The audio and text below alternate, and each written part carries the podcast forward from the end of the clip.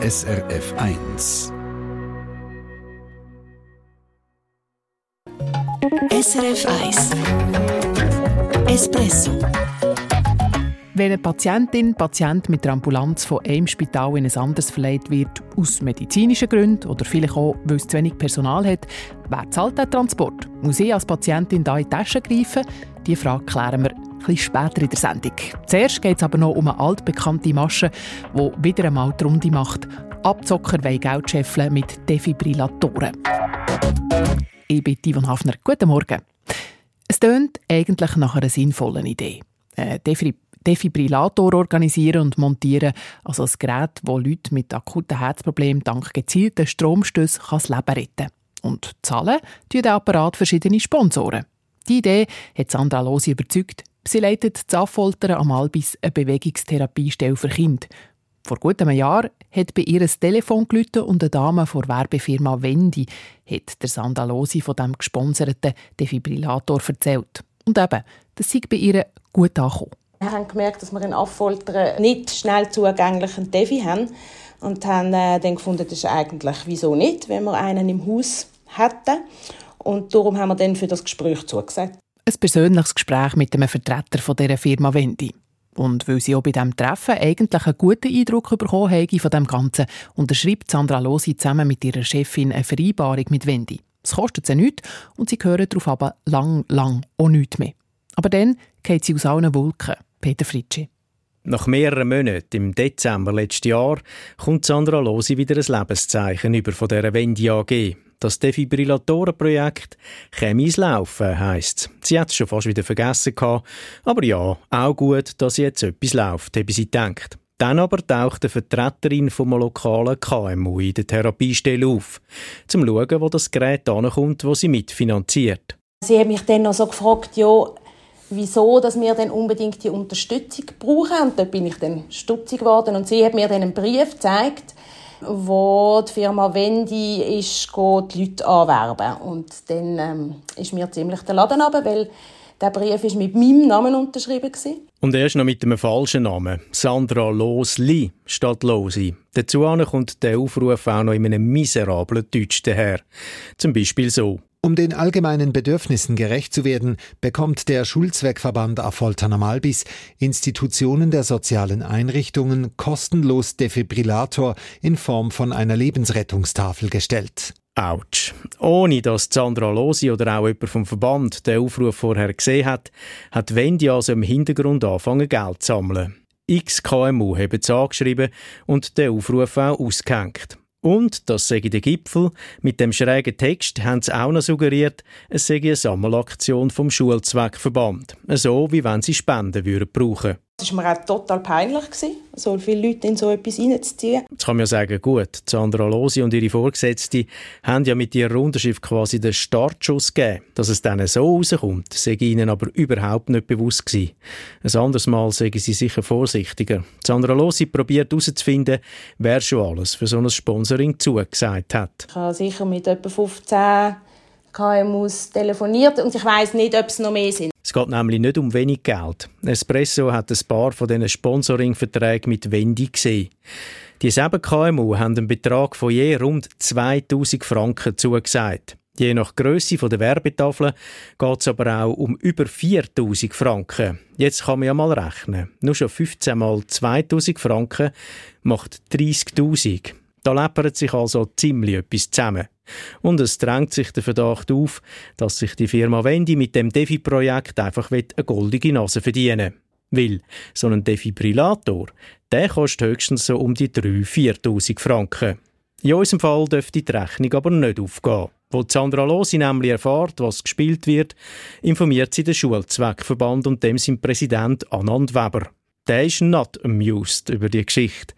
Aber die allererste Vereinbarung mit Wendy sei wertlos, sagt er weil die beiden Damen, die sie unterschrieben haben, die sagen gar nicht berechtigt, um im Namen vom Verband ein Dokument zu unterschreiben. Und dazu kommt, dass der Schulzweckverband, der ja durch öffentliche Gelder finanziert wird, gar nicht dazu dürfte aufrufen, in irgendeiner Form, um da Gelder zu sammeln. Er habe Wendy angerufen, um das klar zu machen, habe aber kein Gehör gefunden, sagt der Anand Weber. Er schreibt darum einen pfefferten, eingeschriebenen Brief. Wir uns von dieser Masche, sage ich jetzt mal, ganz klar distanzieren, mit Nachdruck, und auch dieser Firma verboten haben, den Namen weiterhin zu verwenden, um in unserem Namen entsprechend auf Geldersuche zu gehen. Und auch die betroffenen KMU wehren sich und wollen wieder aus ihren Sponsoringverträgen aussteigen. Zum Beispiel Evelyn Bisa, die eine Praxis für chinesische Medizin führt. Sie schaltet ihre Rechtsschutzversicherung ein. Die empfiehlt ihr, den Vertrag schriftlich per Mail zu bestreiten. Kurz darauf habe sie von Wendy eine betrübte Rückmeldung bekommen. Sie sagen traurig, das stimmt ja so nicht. Und ja, ich habe dann jetzt auf das Ganze gar nicht mehr reagiert. Ich habe auch bis heute keine Rechnung bekommen. Ich hoffe, dass ich auch keine bekomme. Ich werde nämlich keine zahlen. Es sieht also ganz danach aus, als wäre sie draussen aus dem lotterigen Defi-Projekt. Eins, das auch rechtlich auf gewackeligen Beinen steht, findet der Vertragsrechtsexperte Frederik Krauskopf von der Uni Bern. Problematisch sei vor allem der Aufruf, wo man suggeriere, ein Verband brauche Geld für einen guten Zweck. Da sehe er Hinweis auf eine absichtliche Täuschung. In diesem Fall kann die getäuschte Partei binnen eines Jahres vom Vertrag zurücktreten. Das bedeutet auch, dass sie bereits erfolgte Leistung zurückfordern darf.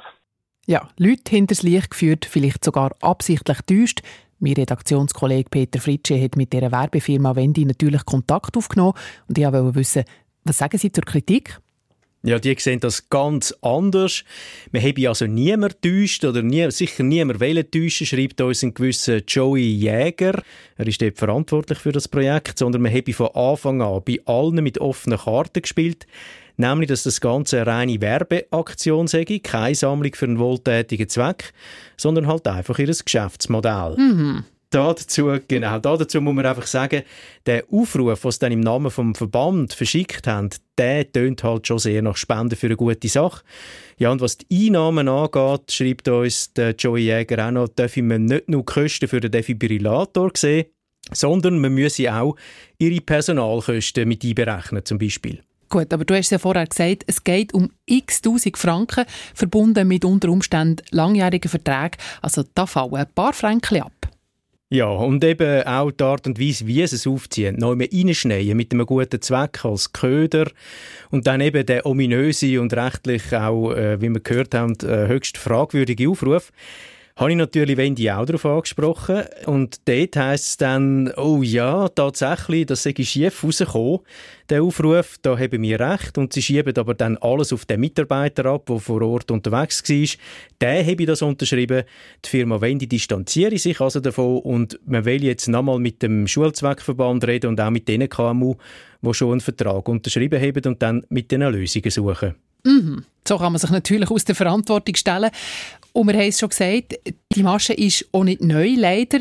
Sie ist äh, in den letzten Jahren ein paar Mal auftaucht bei uns, bei Espresso und beim Kassensturz. Und da stellt man sich natürlich die Frage, Peter, stecken da am Ende auch die gleichen Leute dahinter? Also ich habe ein den Eindruck, dass das Ganze quasi ein Familienprojekt ist. Bei diesen früheren Fällen wo wir darüber berichtet haben, sind unter anderem die Werbefirmen PMS und SAM auftaucht mit einem gewissen Beat Jäger als Chef. Und der Mann von Wendy, wir haben es gehört, heißt Joy Jäger. Ob sie verwandt sind, da hat uns der Joy Jäger nichts sagen, nur so viel. SAM habe nichts mit Wendy zu tun. Mhm. Zufall gibt's. Das Konsumentenmagazin Espresso ist das am 17. ab 8. Eine Espresso-Hörerin hat kürzlich ihre 92-jährige Mutter auf einen Notfall gebracht, weil sie nicht mehr recht schnaufen konnte.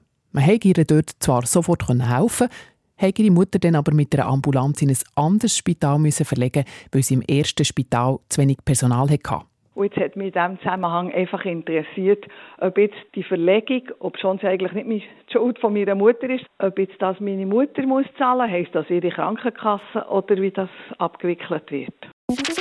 Espresso Rechtsfrage mit der Rechtsexpertin Gabriela Baumgartner. Ja, wer muss den Transport zahlen, wenn jemand wegen zu wenig Personal in ein anderes Spital verlegt wird? Das habe ich unsere Rechtsexpertin Gabriela Baumgartner gefragt. Hoffentlich nicht ich als Patientin. Nein, zum guten Glück nicht. In so einem Fall, also wenn eine Patientin aus organisatorischen oder aus medizinischen Gründen muss in ein anderes Spital verleiht werden, dann zahlt die Krankenkasse die Transportkosten in das andere Spital. Mhm. Und das tut sie im Rahmen der Fallpauschale, die für die Behandlung verrechnet wird. Es ist also nicht so, dass jetzt in unserem Fall die Patientin noch muss damit rechnen, dass sie eine zusätzliche Rechnung für den Transport überkommt. Die Kosten die sind in der Behandlung inbegriffen. Aber wenn du sagst, Krankenkasse zahlt, zahlt sie die aus oder nur ein Teil? Weil wenn die Ambulanz mich daheim kommt, in einem Notfall, dann weiss ich, da zahlt die Kasse nicht aus. Das ist richtig. Also jetzt im Fall von unserer Hörerin ist es so, dass die ganzen Transportkosten übernommen sind im Rahmen von dieser Fallpauschale. Anders ist es, wenn du jetzt die etwas hast und musst von die aus mit der Ambulanz ins Spital gebracht werden. Dort zahlt die Krankenkasse tatsächlich nur einen kleinen Teil, nämlich maximal 500 Franken pro Jahr. Und der Rest von diesen Kosten müssen Patientinnen und Patienten selber zahlen. Dazu kommt dann natürlich noch der Selbstbehalt und die Franchise für die Behandlung. Gut, jetzt hast du gerade erzählt, wie es ist, wenn ich wegen einer Krankheit eine Ambulanz brauche, also bei einem Herzinfarkt zum Beispiel. Anders ist es aber, wenn jemand einen Unfall hat. Ja, und das ist ganz ein wichtiger Unterschied. Wenn ich zum Beispiel Gang Skifahren muss mit einem komplizierten Bruch in der Ambulanz in ein Spital, dann würde die Unfallversicherung alles zahlen, also der Transport im Krankenwagen, auch die Rettung. Und bei der Unfallversicherung habe ich ja keinen Selbstbehalt und auch keine Franchise. Also das heisst, bei einem Unfall ist viel mehr deckt. Da muss ich mir also keine Sorgen machen, dass wegen der Ambulanz noch Kosten auf mich zukommen ja, ganz so einfach ist es dann eben gleich nicht. Es gibt eben zwei Arten von Unfallversicherungen. Und zwar eine, wo man über die obligatorische Unfallversicherung, also zum Beispiel über ZUWA, versichert ist. Und dort sind alle Personen versichert, die mehr als acht Stunden pro Woche für einen einzigen Arbeitgeber arbeiten. Die sind dann über die obligatorische Unfallversicherung gegen Berufsunfall und auch gegen Freizeitunfall versichert. Mhm. Und dann gibt es eben auch noch die Leute, die über ihre Krankenkassenunfall versichert sind. Das sind meistens Leute, die nicht berufstätig sind. Und dort, also bei der Unfallversicherung über die Krankenkasse, dort sind die Leistungen dann eben begrenzt. Und das bedeutet, dass eine Fahrt im Krankenwagen unter Umständen eben teuer werden kann. Das muss man wissen. Aber man muss auch noch sagen, Gabriela Baumgartner, für das gibt es auch Versicherungen. Ja, richtig. Für das gibt es Versicherungen, die so ein Risiko decken. Und das sind einerseits Zusatzversicherungen der Krankenkasse. Da kann man schauen, was konkret Sinn macht. Und es gibt auch Assistance-Reiseversicherungen. So eine Versicherung kann man sich überlegen, wenn man zum Beispiel ins Ausland in die Ferien geht. Weil wenn ich außerhalb der Schweiz einen Unfall habe, dann zahlen die Krankenkasse und die Unfallversicherung nur zu einem gewissen Maximalbetrag. Und darum würde ich von Ferien im Ausland, gerade in Ländern, wo eben Gesundheitskosten sehr hoch sind, da würde ich unbedingt einen Check machen und schauen, dass ich gut versichert bin, falls etwas passieren würde. Ja, und vielleicht habt ihr jetzt die ganze Zeit gedacht, Moment, bei einem Unfall im In- und Ausland gibt es ja auch noch Träger.